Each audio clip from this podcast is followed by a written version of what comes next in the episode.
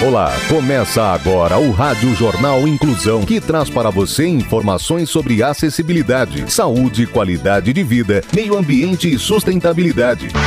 O objetivo é estimular a inclusão social e digital, divulgando matérias atualizadas sobre produtos e serviços que contribuem para a vida de pessoas com deficiência, mobilidade reduzida e da terceira idade. Jornal Inclusão.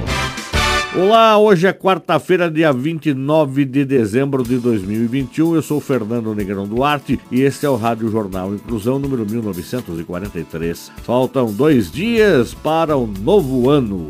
Nesta semana, o Rádio Jornal Inclusão está fazendo uma retrospectiva. Vamos aos fatos que foram destaques em 2021. Jornal. Jornal. Inclusão Brasil. Idosa de 94 anos que corre três vezes por semana. E você sabe quem foi o medalhista olímpico mais conhecido como Pio? Agora, na retrospectiva, você vai relembrar. Comportamento. Sempre que possível, ajuda o próximo. E hoje o repórter Luiz Rodrigues se lembra o nome de algumas ONGs e locais de Sorocaba que sempre precisam de voluntários. Há formas de colaborar com causas que vão além do suporte financeiro e material. A doação de tempo e dedicação é uma delas. Por isso, reunimos ONGs e locais em Sorocaba que precisam de voluntários. O programa Voluntários do Bem Sorocaba é uma iniciativa que atende pessoas em situação de rua, podendo ajudar distribuindo refeições aos sábados. Para mais informações, entre em contato pelo WhatsApp número 15 988 14 5280. Repetindo, 15 988 14 5280 ou acessando a página no Instagram, arroba Voluntários do Bem Sorocaba. Outra instituição que pode ser ajudada é o Amizadaria Solidária. É um grupo que atende pessoas em situação de vulnerabilidade social, promovendo ações em Sorocaba e região. Para mais informações, entre em contato pelo WhatsApp número 15 99857 6458. Repetindo, 99857 6458 ou acessando a página no Instagram, arroba Amizadaria Solidária Oficial. Esporte.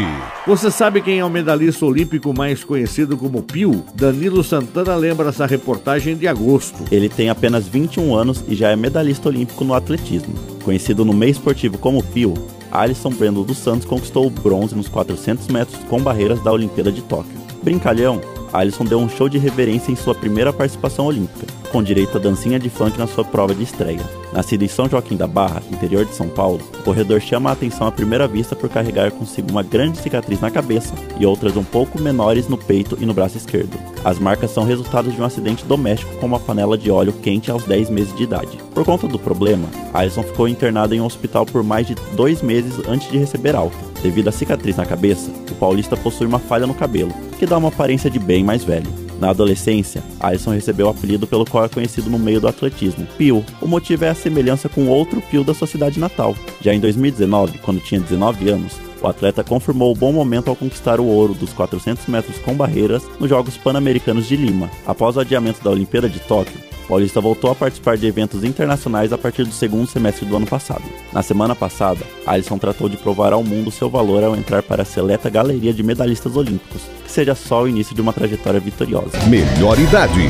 Você tem o costume de praticar esporte? O repórter Felipe Oliveira conta a história de uma idosa de 94 anos que corre três vezes por semana. A reportagem é de junho. Antes das 5 horas da manhã, a Delmira Adão já está de pé se preparando para correr. Ela faz suas orações matinais, calça os tênis, arruma a faixa no cabelo e sai sozinha para percorrer entre 7 e 12 quilômetros pelo menos três vezes na semana. Ela é carinhosamente chamada nas redes sociais de vovó corredora. E embora a corrida seja sua marca registrada, demorou alguns anos até que se interessasse pela atividade física. O companheiro de Dona Delmira morreu quando ela tinha 74 anos.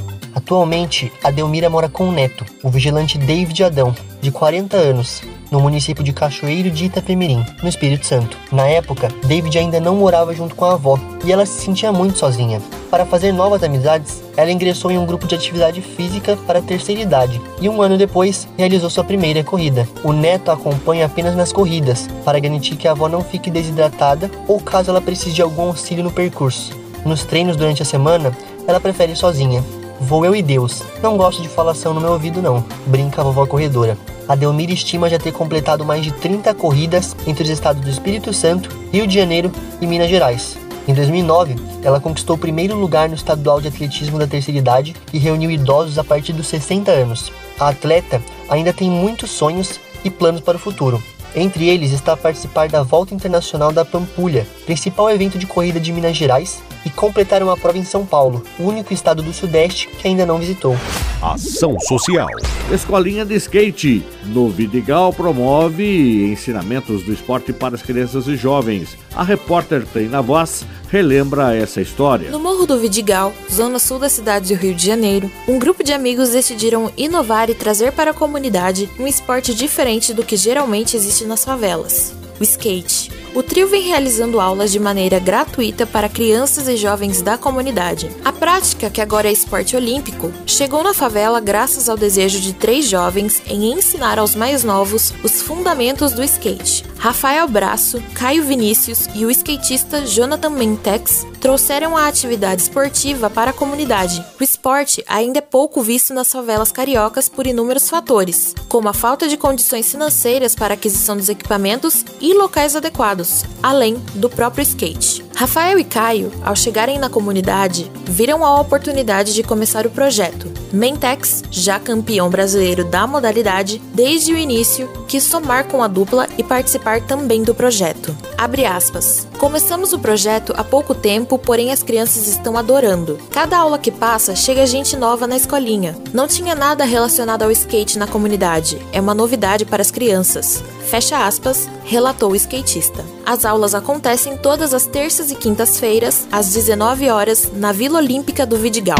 Sustentabilidade. Nunca é tarde para começar a reciclar. E hoje, Giovana Bate te lembra algumas dicas de como mudar seu hábito para a reciclagem. A reportagem é de maio. No dia 17 de maio, foi celebrado o Dia Internacional da Reciclagem o Instituto Acatu reuniu diversas informações e dicas valiosas para estimular a população a gerar menos resíduos e a reciclar mais. Ao consumir de maneira consciente, comprando só o necessário, usando um item ou produto até o final de sua vida útil e descartando-o de forma correta, é possível diminuir a geração de resíduos e impulsionar a reciclagem. Para gerar menos resíduos, pratique os 5 R's da sustentabilidade, que são 1. Um, repense. Evite impulsos momentâneos e evite se deixar levar por propagandas. Valorize o que é realmente essencial e, se for comprar, questione se a marca escolhida está alinhada ao cuidado com as questões socioambientais. 2. Recuse. Diga não para itens supérfluos e de uso único, que geram mais resíduos, como sacolas plásticas, canudos, talheres descartáveis e panfletos. Recusar itens que certamente vão ter o lixo como destino é simples e ajuda a reduzir a quantidade de materiais destinados a aterros sanitários. 3. Reduza. Evite o excesso e, consequentemente, desperdício. Vale para comidas e para todo tipo de material. Prefira produtos concentrados e embalagens menores ou reutilizáveis. E use os produtos até o fim de sua vida. 4. Reutilize. Use a criatividade. Potes de vidro podem servir para armazenar pequenos objetos. Garrafas PET podem virar brinquedos. E lembre-se que um objeto que você não precisa mais pode ser útil para outra pessoa. 5. Recicle. Só depois de conjugar esses outros quatro verbos é que podemos planejar o descarte adequado de materiais e objetos para viabilizar a reciclagem do que é possível. Jornal Inclusão Brasil. O Rádio Jornal Inclusão de hoje termina aqui. Você também pode escutar o Rádio Jornal Inclusão em formato de podcast podcast e no Spotify. Se quiser entrar em contato com a gente, envie um e-mail para radioniso.br,